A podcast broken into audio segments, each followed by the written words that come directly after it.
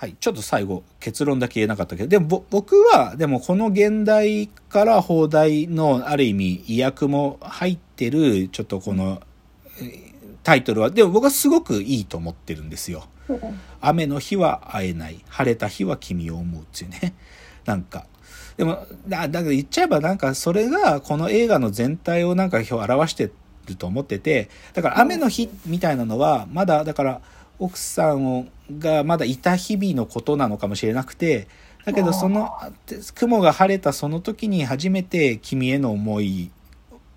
をもう一回取り戻したんだよっていうか。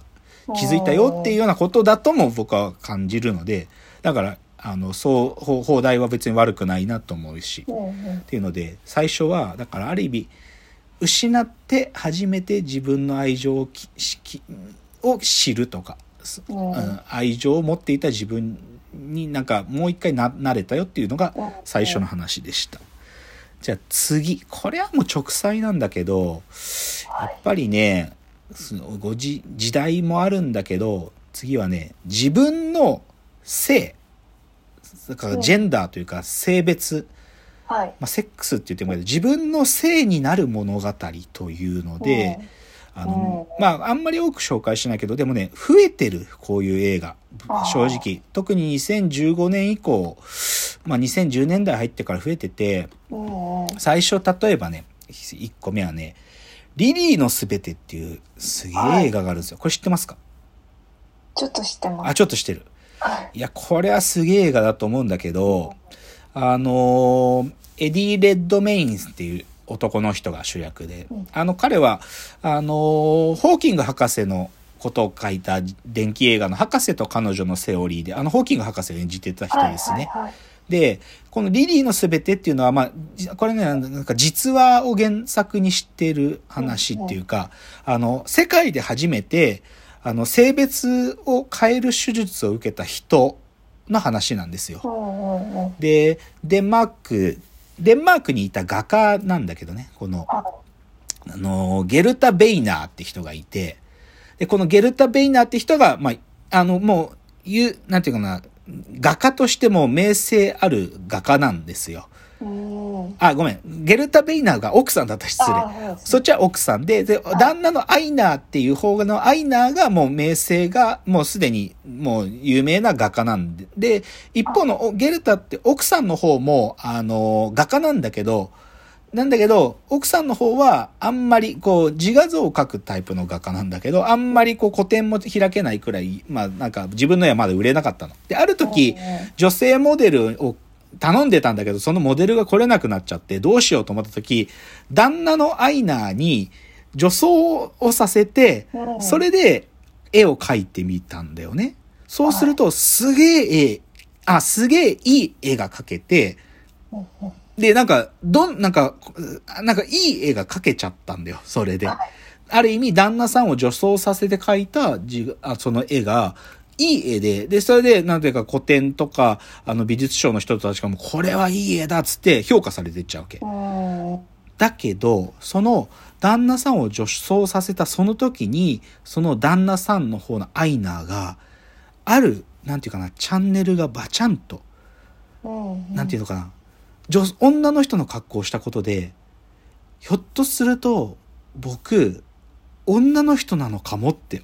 そこでスイッチが押されちゃったんだよね。うんで、で、それで、その絵を描くみたいな頼まれてない時とかも女の人の格好をしたりするようになっちゃうんだよ。はいはい。で、で、そういった、で、だけど、奥さんはそんなに最初は真剣に受け取ってなくて、な、うんじゃあ今日ちょっと、なんか冗談もあるから、知人のパーティーがあるから、おと、私の友達のふりして、女の子の格好して行ってみましょうよとか言って、うんいたずらっぽく言っちゃうわけ。だけど、旦那さんはもうある意味スイッチが押されちゃってるから、ま、ま、もう自分が女の人としてそのパーティーで振る舞ったりして、で、そのパーティーに来てる、べあるだ別の男性とキスしちゃったりもするのね。のだからもう完全に、その自分がひょっとすると女性かもっていう、それがに気づいてしまったんだよね、それによって。で、だけどこれって1920年代のデンマークの話なんだけど、はい。で、当時だけど、そういう風な人って、精神疾患だって言われたんだよね。だからお医者さん行ってもなんか変ななんかこう薬とか飲まされて精神的な病だと。うん。で、だけど、でもね、その奥さんはでもそういう風にだんだん女性になっている旦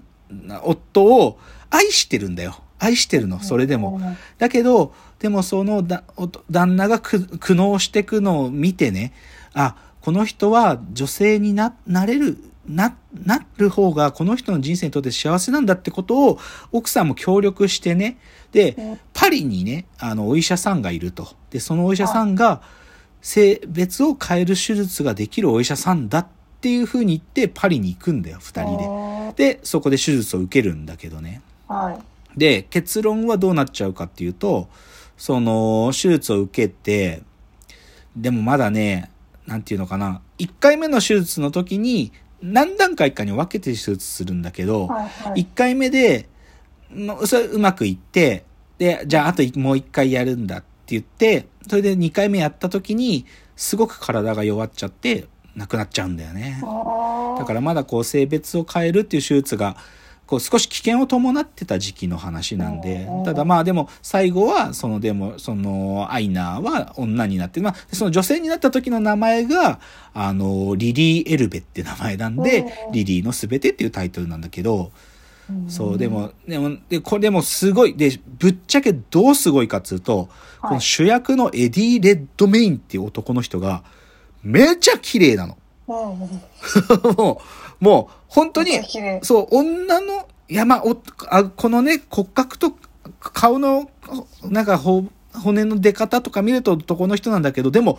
綺麗なのよね。うん。だから、なんか、すごく説得力があるっつうか、この人が女性になり、なりたいっていうかね、本当の性別が、私は女だっていうのが、なんかすごくわかるというか。うん。というのが、まあでもリリーのすべてで、これはね、めちゃくちゃ映像も綺麗で、でも、なんかこう、すごく悲しい話やから、なんかそのがすごく映画のこの雰囲気からもわかるというので、うんまあ一個目、自分の性になるの一つ目。はい。で、二つ目は、これはまあ有名というか、まあこれもじ電気映画ですけど、イミテーションゲーム、エニグマと天才数学者の秘密という映画がありまして、はいこれは2015の映画ですけど、これ知ってます？聞いたことあ。聞いたことありますか。はい。まあこれは主役がベネディクト・カンバーバッチですね。まあ彼もまあかっこいいけど、まあカンバーバッチさんが誰を演じたかっていうと、あのーコンピューターの、まあいわゆる始祖の一人であるチューリングっていう、あの、と、イギリスの、えー数、数学者というか暗号解読者なんだけど、まあ暗号解読が彼の職、すべての仕事じゃなくて、まあ数学者っていうべきだけど、アラン・チューリングっていう、まあ、コンピューターの始祖、まあ僕らで言えば、僕ら AI 研究者にとっても神ですよ、神。うん。うん。で、そのチューリングの電気映画なんですよ。で、チューリングがやった仕事ってのは、単純に数学のいろんな、あのー発見だけじゃなくて、あの、戦争中、第二次大戦中に、あの、ナチスドイツのめちゃくちゃすごい暗号でエニグマっていうのがあったのね。うん。もう、そのエニグマが解読できないとドイツがいつ攻撃してくるかわかんないっつって、それでチューリングはその数学者としての能力を買われて、エニグマ解読にずーっと当たるんだよ。うん、で、最後はチューリングの発想からエニグマが解ける。で、それでイギリスはドイツの攻撃をうんしのげたり、戦争にも勝つことができたと。っていうのが、まあ、話の縦筋でまずあるんだけど、と同時に、チューリングはね、実はね、あのー同性愛者だったんですよ。うん。うん。同性愛者だったの。で、で、それがある意味、チューリングがエニグマ解読をしていくっていう一つの筋と、もう一個は彼がその同性愛者であるっていうことに対する苦悩が並行して書かれるんだけど、で、これもさ、だからある意味1940年代とか50年代の話なんだけど、その時イギリスでは同性愛っていうのは犯罪だったんですよ。うん。犯罪として扱われてしまっていたの。同性愛というのは。で、同性愛だって言われると、そのもう男性ホルモンをめちゃくちゃ高めるような薬を飲ませるか、もうある意味虚勢、虚勢し、科学的な虚勢を迫られているような、そういうことまで決まってたんですよね。で、で、まあ、チューリングは、だから、